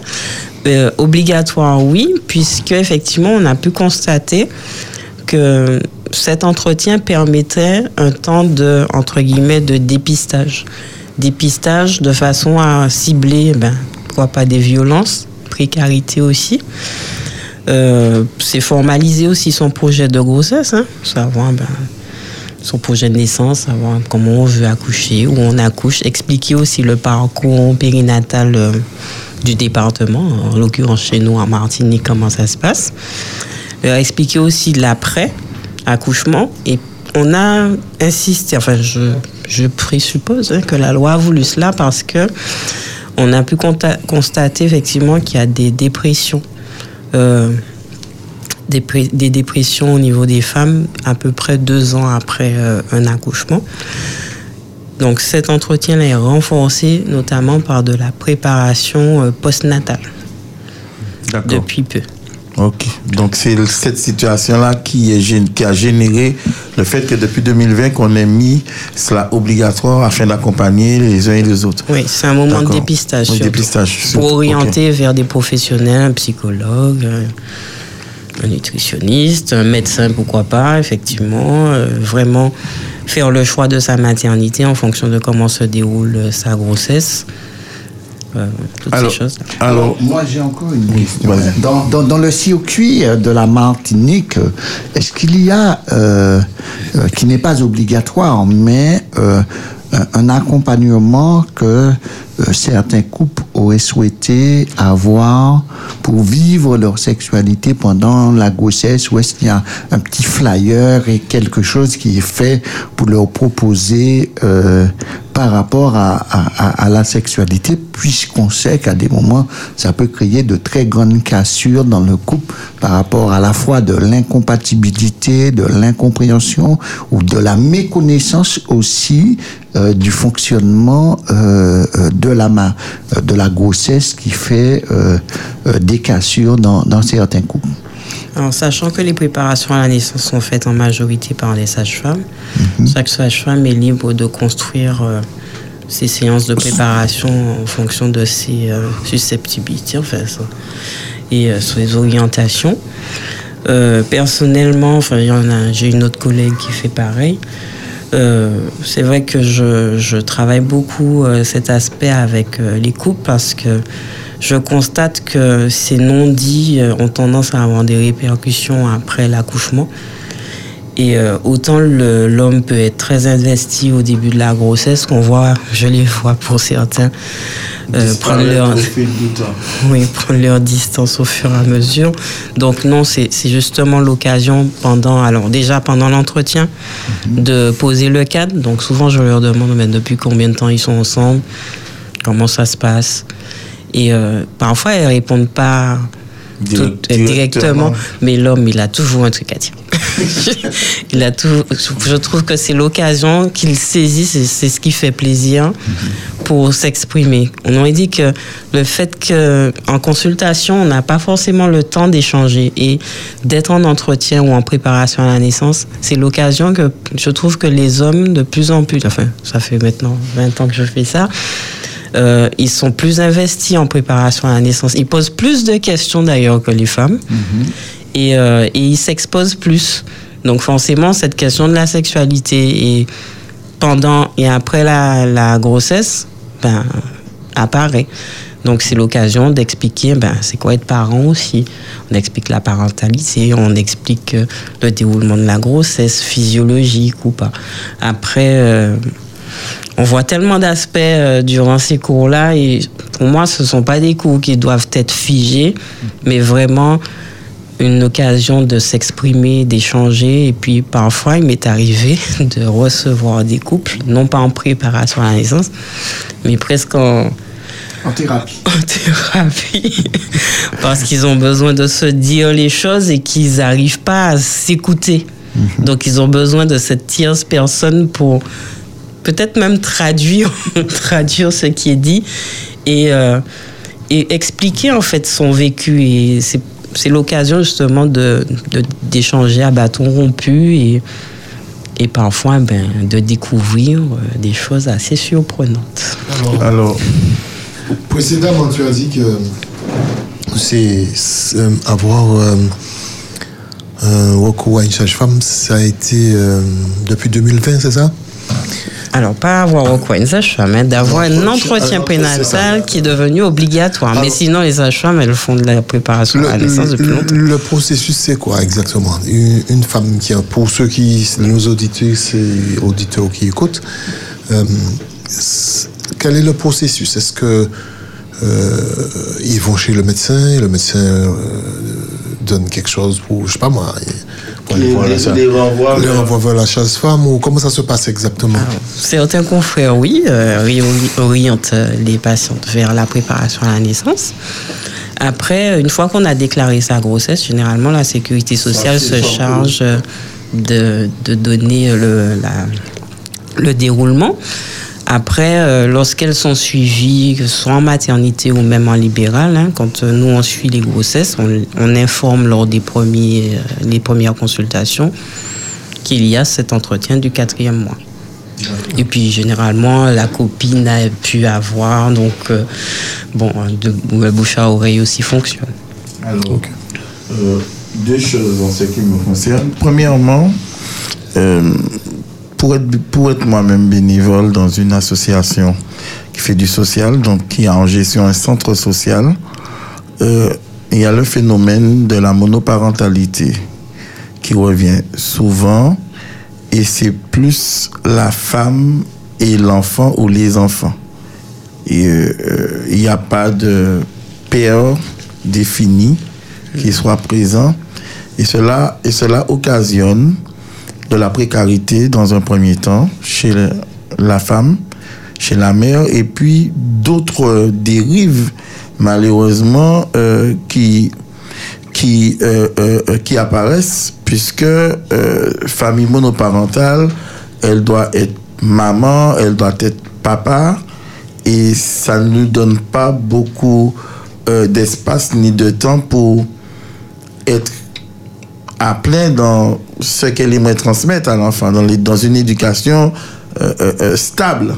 Et du coup, on est plus dans le survivalisme, entre guillemets, que de pouvoir... euh, certaines familles arrivent, hein, je ne dis pas que c'est pas le cas, mais lorsqu'on observe pour la majeure partie des femmes, des jeunes femmes qui se retrouvent dans cette situation-là, il y a cette précarité que tu as dit en, en- en- en amont, et donc cette difficulté aussi à pouvoir euh, transmettre, mais il y a aussi cette maturité qui est un peu euh, euh, défaillante. Parce que ce sont des femmes de plus en plus jeunes qui se retrouvent dans ces, tua- dans ces situations-là et elles-mêmes, elles n'ont pas encore fini forcément leur cycle. Peut-être que physiquement, le cycle est fait, mais au niveau euh, euh, physiologique, psychologique, elles en sont encore à, la moitié du chemin et cela encore euh, rajoute euh, de, la difficulté à, à, à, ce projet de grossesse et tout ce que cela, cela en, génère derrière. Ça, c'est une chose. Mon second constat, c'est que mes parents, mes grands-parents, lorsque je les entendais échanger, beaucoup d'entre eux, sans avoir tous ces éléments-là, ont fait des enfants par dizaines. Et par rapport à tout ce que tu nous donnes, je me dis, mais qu'est-ce qui s'est passé? Puisque maintenant, euh, tu veux, il faut pas te mettre comme ça, il faut que tu sois comme ça, sinon tu vas trop mal par-ci, trop mal par-là. Ce sont des gens qui le plus souvent travaillé dans la nature, hein, travaillé dans les plantations et ont eu 7, 8, 9 enfants. Et, et- et ils se portaient bien. hein. Euh, enfin, après, bon, l'histoire dira, les- le constat dira, mais toujours est-il, euh, je vais chez bonne maman, grand-mère, grand-mère a peut-être eu 7-8 enfants, grand-mère est toujours dans son jardin, toujours fraîche, et c'était ça en fait. Alors je me, je me pose la question aujourd'hui en 2022, qu'est-ce qui s'est passé? Il s'est passé qu'effectivement, ben, la société a changé. Que là où il y avait cette. euh, comment dire. euh, les femmes, elles étaient entourées, en fait. Elles surtout quand elles étaient enceintes, elles étaient très entourées de la famille. Le phénomène potomitan avait son sens. Alors, je n'aime pas trop ce mot. Ah, nous sommes d'accord. Mais le potomitan, mais je dirais Femme que. joke, c'est ce qu'on disait, femme joke. Non, mais c'est que les femmes, il y avait cette transmission en fait transgénérationnelle qu'il n'y a plus maintenant. D'où l'intérêt d'avoir justement ces cours de préparation à la naissance. En fait, on, on se substitue, si vous voulez, à ben, la grand-mère, à la maman qui n'a pas transmis. Parce qu'effectivement, avant, ben, les femmes, elles étaient entre elles. Dès qu'il s'agissait de grossesse, d'accouchement, euh, les hommes étaient interdits hein, dans cette affaire. hein. Donc, euh, et puis, ça avait des avantages comme des inconvénients parce que finalement, ben, le père, il se sentait pas du tout concerné par euh, ce qui se passait. Là, tu es en train de dire que ça se passait bien. Ça, c'est, ça, c'est ton avis. Je suis pas certaine de pouvoir avoir entendu ma grand-mère parler. C'est ce que je, c'est ce que je pense. Je n'étais pas présent. C'était pas si facile. Hein? Donc, euh, effectivement, euh, non, pour moi, c'est, ça a du bon de cette évolution de la société a quelque chose de, de bénéfique dans la mesure où je trouve les hommes beaucoup plus investis par euh, leur paternité. Puis ça se voit sur, sur les réseaux. Enfin, ils sont vraiment très concernés. Et du coup, impliqués dans l'éducation des enfants. Et je trouve ça formidable que les hommes retrouvent leur place dans l'éducation parce que l'éducation n'est pas affaire de femmes. L'éducation se fait à deux.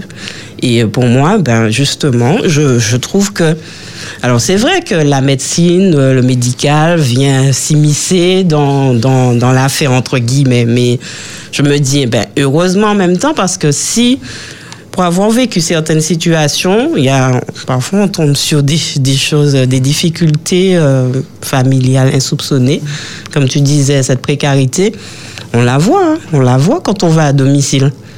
C'est l'occasion justement de faire des signalements. Parfois, il y a de la maltraitance aussi. Donc, C'est euh, c'est aussi l'occasion de faire d'autres signalements. signalement, c'est ça. Donc, euh, et puis parfois d'aider cette femme, parce qu'on a beaucoup tendance à dire que oui, euh, elles font des enfants jeunes, mais euh, pourquoi elles les font jeunes, en fait, ces, ces femmes?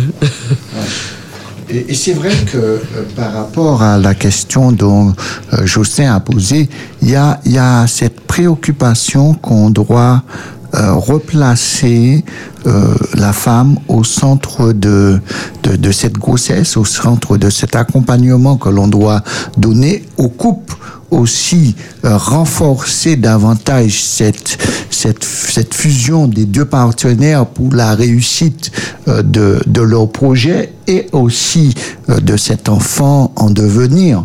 Et quand on fait cela, souvent on, compare deux temps qui ne sont pas comparables et deux périodes euh, où le schéma euh, social était construit différemment.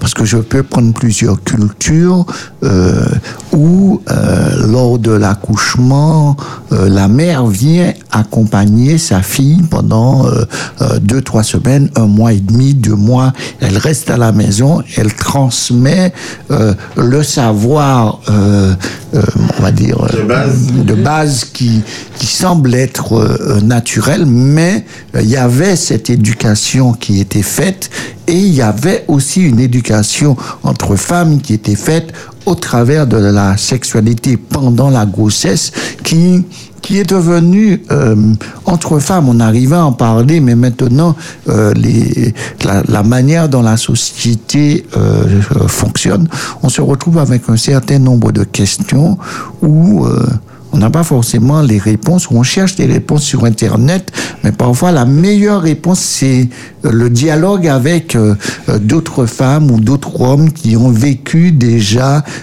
cette expérience de, de, de la paternité, de la maternité, pour pouvoir mieux renforcer ce lien.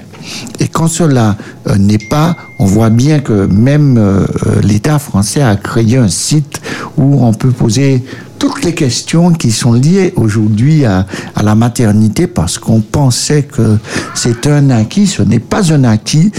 Aussi bizarre qu'on a plus d'informations aujourd'hui, on a parfois, on est parfois plus surpris euh, de, de découvrir que l'information qui est la vraie, c'est pas celle qu'ils ont qu'ils ont découvert, qu'ils ont été cherchés et ils ont une désinformation qui est euh, horrible de voir euh, que, que ces femmes, que ces couples ont, ont, ont pris et, et qui sont euh, euh, toxiques pour leur réussite dans la vie euh, de leur couple. Alors, euh, juste avant de continuer et d'entendre euh, la conclusion de notre sujet en ce soir, nous allons prendre le temps d'écouter quelques notes de musique.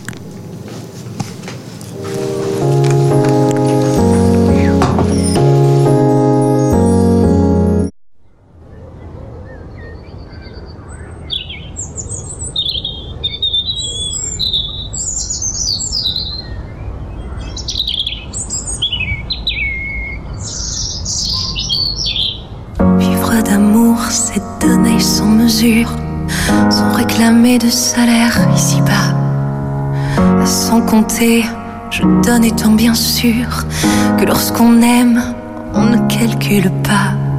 Au cœur divin débordant de tendresse, j'ai tout donné, légèrement je cours.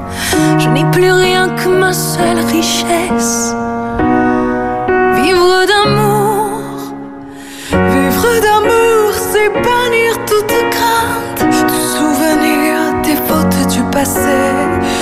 Mes péchés, je ne vois nulle empreinte. En un instant, l'amour a tout brûlé. Flamme divine, au très douce fournaise. En ton foyer, je fixe mon séjour. C'est dans tes feux que je chante à mon aise. Je vis d'amour. Vivre d'amour, c'est garder en soi-même un grand trésor en un vase mortel.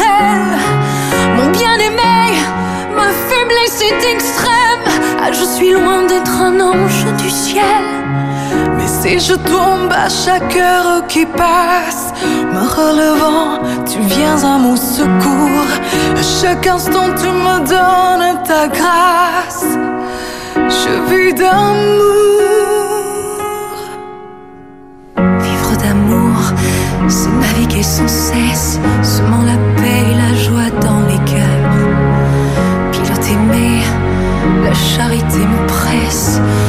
car je te vois dans les âmes, mes sœurs. La charité, voilà ma seule étoile. À sa clarté, je vogue son détour. Je ma devise écrite sur ma voile. Vivre d'amour,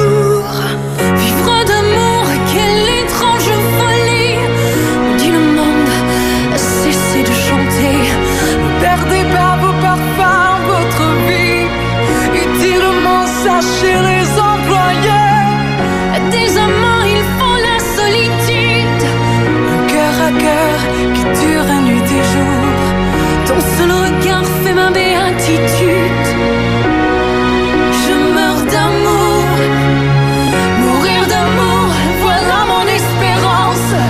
Quand je verrai se briser mes liens, mon Dieu sera ma grande récompense. Je ne veux point posséder d'autres biens. De son amour, je veux être embrasé.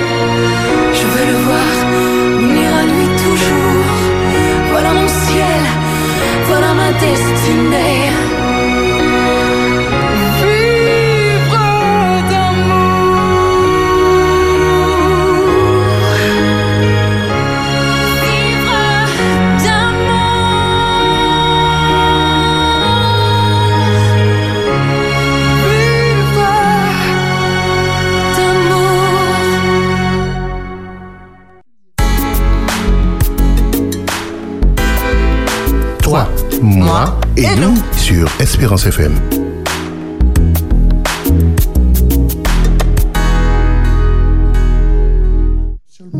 Voilà, nous sommes de retour dans votre émission Trois mois et nous. Il est 22h passé de 43 minutes. Notre invitée en ce soir se prénomme Valérie. Elle est sage-femme depuis une vingtaine d'années dans le libéral et ce soir, elle nous accompagne sur la sexualité durant la grossesse. Nous arrivons vers notre conclusion. Nous avons quand même euh, une auditrice qui nous a euh, envoyé une question. Qu'est-ce qui provoque le baby blues après l'accouchement ou pendant l'accouchement? Pendant l'accouchement. Alors, pas pendant l'accouchement. Enfin, pendant la grossesse. Après. Eh, Excuse-moi, pendant la grossesse. Qu'est-ce qui provoque le baby blues après l'accouchement ou pendant la grossesse? Alors, on parle de baby blues plutôt après l'accouchement. D'accord. Voilà. Déjà, on rectifie le- la question. Oui, c'est On- on parle de- après l'accouchement, on y est souvent à la chute hormonale qui fait qu'on est un peu plus, on va dire, à fleur de peau. Et donc, le baby blues n'est pas censé durer plus d'une semaine, maxi 10 jours. Au-delà, on parle plus de baby blues, on parle de dépression, postpartum. On parle plus de baby blues. Alors, je pense que la question c'est peut-être pendant la grossesse, il y a des femmes effectivement qui peuvent être dans un état plus ou moins dépressif parce qu'effectivement la grossesse c'est une période comme disent les, psychologues où on est un peu comme un livre ouvert. Donc tout ce qui a été mal euh, Mal réparé? Mal- alors réparé, je sais pas, mais mal vécu en Mal tout cas. Les blessures ont tendance à remonter? remonter.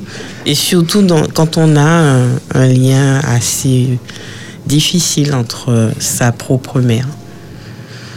Alors après, ça dépend aussi du sexe du bébé. hein. Il y a des femmes aussi, hein, ben, en fonction de la relation qu'elles ont avec leur père, euh, ça peut aussi euh, se révéler pendant une grossesse. Et, Donc, a- ce et n'est- avec le compagnon. C'est-à-dire C'est-à-dire, si le compagnon, euh, il a disparu Ah, ou s'il disparaît. S'il a disparu, effectivement, bon ben. Alors là, je suis pas certaine qu'elle soit dans cette dépression.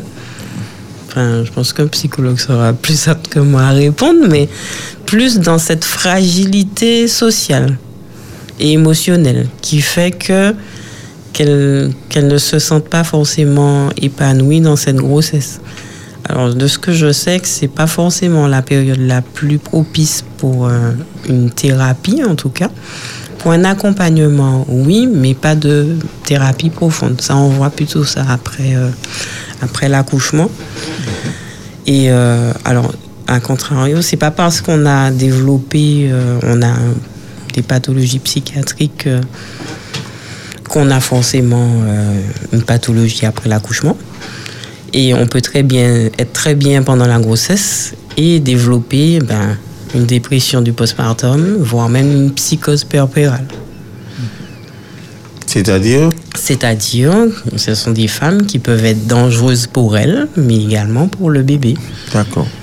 Donc, Donc, elle peut s'en prendre au bébé. Elle peut s'en prendre au bébé. Et, et à, et- et à eux-mêmes, Et à elle peut elles-mêmes se aussi. faire du mal à elle-même aussi. Et comment on fait pour euh, détecter cela? Alors, c'est pour ça qu'on a mis en place les- euh, des suivis euh, post-accouchement. Donc, euh, une fois que la femme elle a accouché, le plus souvent, on, on prescrit à la femme euh, une visite à domicile, enfin quelques visites à domicile par une sage-femme. Si effectivement elle n'a pas pu bénéficier de cette visite euh, à domicile, elle peut très bien se rendre au cabinet et puis avoir des cours euh, post-accouchement aussi. Et puis souvent, parce qu'on ne détecte pas toujours ça euh, euh, pardon, pendant euh, dans le postpartum immédiat, c'est-à-dire les 40 jours, mais plutôt après. Donc parfois, quand on rentre dans la rééducation du périnée, là on peut effectivement commencer à avoir quelques dysfonctionnements.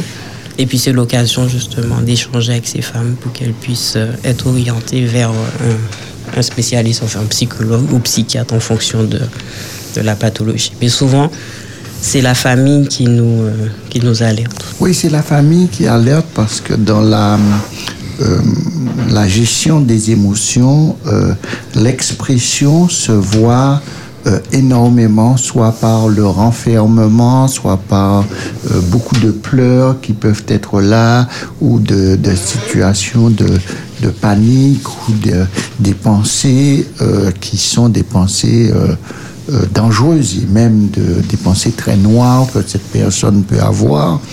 Et euh, en général, quand, quand la mère est là ou que des amis ont déjà vécu de l'expérience de la grossesse, ils voient quelques petits signaux pour pouvoir euh, euh, donner un, minimum d'alerte à, à, la femme ou euh, de faire des signalements pour pouvoir euh, la protéger euh, de cela. Mais j'insiste bien sur ce point pour ne pas non plus euh, faire peur aux femmes, mais de leur dire que à, des moments dans, de notre vie, nous pouvons euh, avoir des situations euh, qui nous font perdre pied et de ne pas avoir peur d'accueillir les aidants, qui soient premièrement la famille proche, les amis, mais d'accepter de recevoir cette aide-là pendant ou après parce que euh, c'est vrai que pour certaines femmes, la, solitude peut être très forte dans la précarité pour certaines femmes pendant la période de grossesse et qui, que nous devons être plus attentifs euh, à aux femmes euh, seules, parce que dans notre processus judéo-chrétien, les trois premiers mois, quand on est une femme seule et qu'on a eu, on est, on est enceinte, on n'a pas forcément euh, euh, une bonne attitude vis-à-vis euh, euh, de ces femmes. On a une attitude qui fait que elle vit encore un autre drame de, euh, du, du rejet, euh, de, des, phrases qui peuvent être très blessantes, qui sont parfois très méchants, très irrespectueux aussi. Et effet surprenant, quand le bébé naît, euh, tout le monde veut, prendre le bébé en oubliant que tout ce qu'on a, qu'on avait dit euh, par rapport à, à, cette jeune fille. Alors, il, est bon pour nous de, d'avoir cet esprit d'accueil, car euh, euh, je crois d'après la parole de Dieu, qu'un enfant reste toujours une source de bénédiction et que nous devons accueillir euh, cet enfant à venir comme une bénédiction qui sera là pour tout chacun. Alors, nous allons laisser Valérie en ce soir, après cela, euh, nous donner euh, quelques pistes de réflexion par rapport à ce qui se passe. Mais juste avant euh, cela, nous allons écouter quand même non, non, non, non, nous allons avoir euh, Valérie pour sa conclusion en ce soir.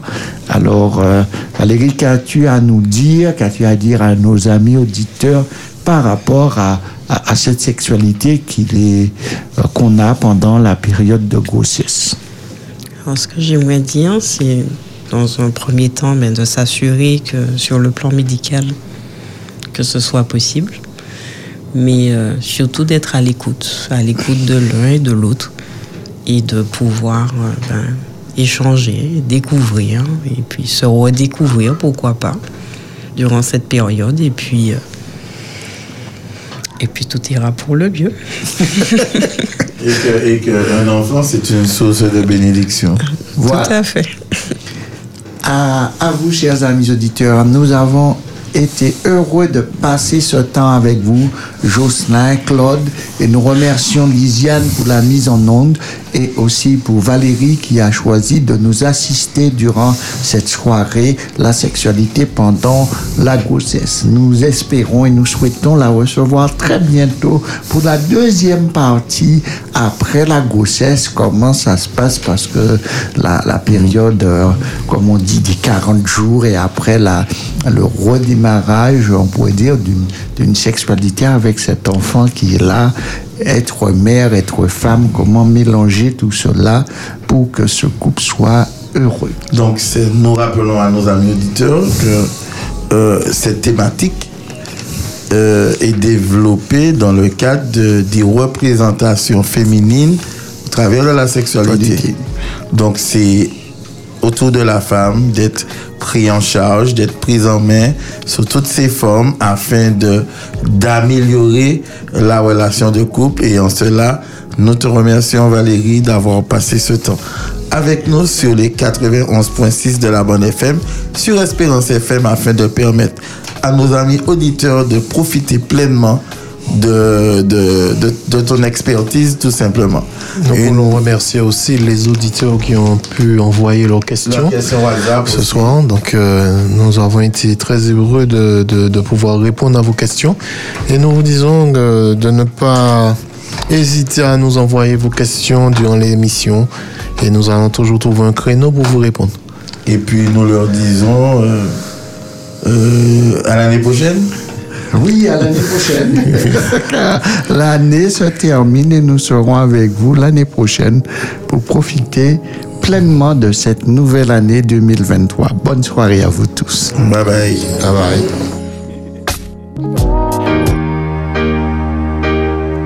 Toi, moi et nous. Mon fidèle thérapeute, le pasteur Arsène Boulin. Bonsoir Arsène. Bonsoir Jocelyn. Harmonie du couple, sexualité, comment vivre ensemble? Ma sexualité, ce que je fais avec mon partenaire, doit répondre pleinement à ce que Dieu m'invite à avoir comme réflexion d'intelligence et aussi d'épanouissement entre nous deux. Toi, moi et nous, le mardi de 21h à 23h sur Espérance FM.